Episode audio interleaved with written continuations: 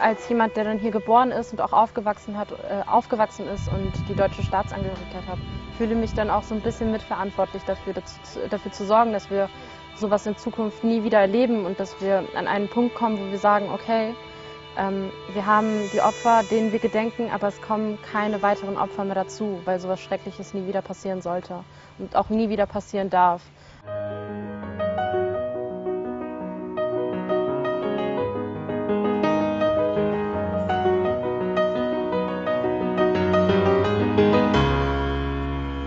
Die Jugendbegegnung 2021 beschäftigt sich mit dem Thema nationalsozialistische Verbrechen und Besatzungsherrschaft im Zweiten Weltkrieg. Sie findet vor dem Hintergrund des 80. Jahrestages des Überfalls Deutschland auf die Sowjetunion statt und ist ein Programm, was nachgeholt wurde. Denn ursprünglich war die Veranstaltung geplant zum 27. Januar äh, anlässlich des Tages des Gedenkens an die Opfer des Nationalsozialismus, konnte jedoch pandemiebedingt nicht stattfinden. Im Mittelpunkt des Programms steht die Auseinandersetzung mit verschiedenen Opfergruppen, unbekannten Opfergruppen unter der deutschen Besatzungsherrschaft. An der Jugendbegegnung 2021 nehmen 29 junge Erwachsene im Alter von 18 bis 24 Jahren teil und äh, die aus Deutschland kamen.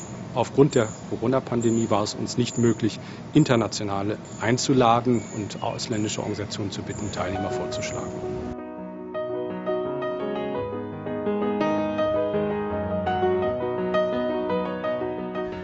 Gedenken ist wichtig, ich glaube vor allem für ähm, jüngere Generationen, weil wir ja keinen Bezug mehr zu der Zeit haben und weil wir vielleicht auch familiär gar keinen Bezug mehr dazu haben und ähm, weil Zeitzeugen natürlich nach und nach gehen.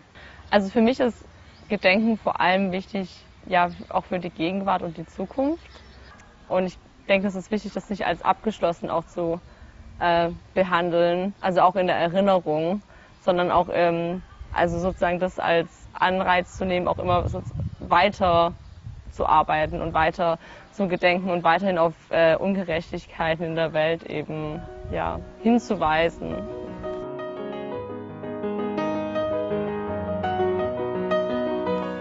Erinnerung, so viel ist sicher, lebt nicht nur fort, lebt nur fort, wenn nachfolgende Generationen sie pflegen. Auch dafür setzt sich der Bundestag ein. In diesem Jahr beschäftigt sich die internationale Jugendbegegnung mit den Verbrechen, die das nationalsozialistische Deutschland im Zweiten Weltkrieg an der Zivilbevölkerung verübt hat. Traditionell findet die Jugendbegegnung zum Tag des Gedenkens am 27. Januar statt. Sie musste dieses Jahr wiederholt verschoben werden.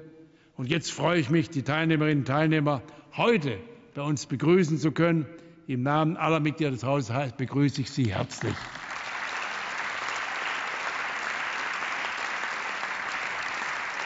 Ja, es war beeindruckend, auf jeden Fall. Also so die ganzen Gesichter auch so persönlich da so kurz entfernt von einem zu sehen, die man sonst eigentlich nur so aus dem Fernsehen kennt oder so. Und also ich muss sagen, was ich auch definitiv mitnehme, ich werde mir viel öfter solche Plenarsreden äh, angucken. Auch, auch schon in der Vorbereitung ist mir aufgefallen, die sind gar nicht so langweilig, wie man sich manchmal denkt. Die sind schon sehr, sehr spannend. Also es war sehr beeindruckend auf jeden Fall.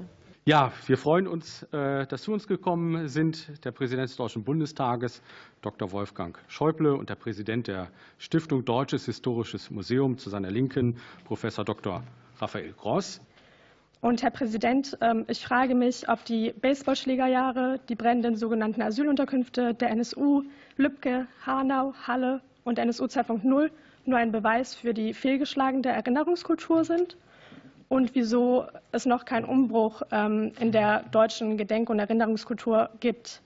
Generell vielleicht, ich habe das als sehr große Ehre empfunden, einen Politiker von solchem Rang und von solcher Bedeutung auch für, ja, auch für die Geschichte Deutschlands einfach mal zu treffen, ähm, wie es Herr Schäuble eben ist. Und ähm, allein deshalb habe ich das als etwas sehr, sehr Besonderes wahrgenommen. Auch allein die Tatsache, dass sich solche hohen Politiker ähm, Zeit für uns nehmen und für unser Anliegen auch. Ähm, ja, man kann sich jetzt darüber streiten, wie ähm, erfolgreich im Prinzip die Podiumsdiskussion zum Beispiel war und ähm, was dem einen besser gefallen hat oder eben nicht. Aber für mich war einfach die Erfahrung der Begegnung ähm, schon mal etwas sehr Besonderes und dass im Großen und Ganzen ein Interesse ähm, da ist, ja, sich auch dem zu widmen, was uns Jugendliche bewegt, auch auf diesem Gebiet des Gedenkens. Für mich war das auf jeden Fall eine sehr, sehr coole Erfahrung und ähm, auch eine total andere Erfahrung. Also ich hatte keine großen Erwartungen an diese Veranstaltung, einfach weil ich nicht genau wusste, was auf mich zukommen würde.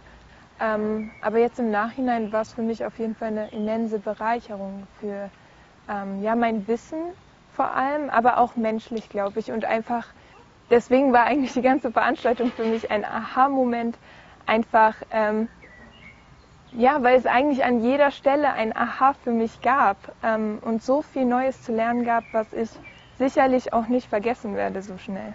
Also ich nehme auf jeden Fall mit, dass es wichtig ist, ja, verschiedene Perspektiven einzunehmen oder sich bewusst zu machen, dass es eben verschiedene Perspektiven auf die Geschichte gibt.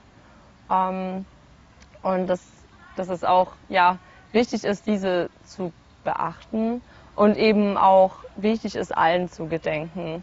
Ähm, und auch, aber dabei halt auch wichtig ist, dass ja auch Leid nicht gegeneinander aufzuwiegen. Da irgendwie halt versuchen, auch wenn es sehr schwierig ist, glaube ich, allen gerecht zu werden ähm, in der Erinnerungsarbeit, aber dem mehr Beachtung zu schenken. Ja. Ich fand es super, um ehrlich zu sein. Ich fand es sehr lehrreich, weil man hier sehr viele Leute kennenlernen konnte. Man hat sehr viel Neues äh, äh, gelernt, auch über ähm, Opfergruppen im NS, die man zum Beispiel, also die man jetzt nicht so im, im Kopf oder auf, auf, auf dem Schirm hatte. Und ähm, man konnte, beziehungsweise ich habe hier viel mitgenommen und ich glaube auch sehr viel, was ich jetzt im eigenen Leben, im Studium und auch in meiner Arbeit weiter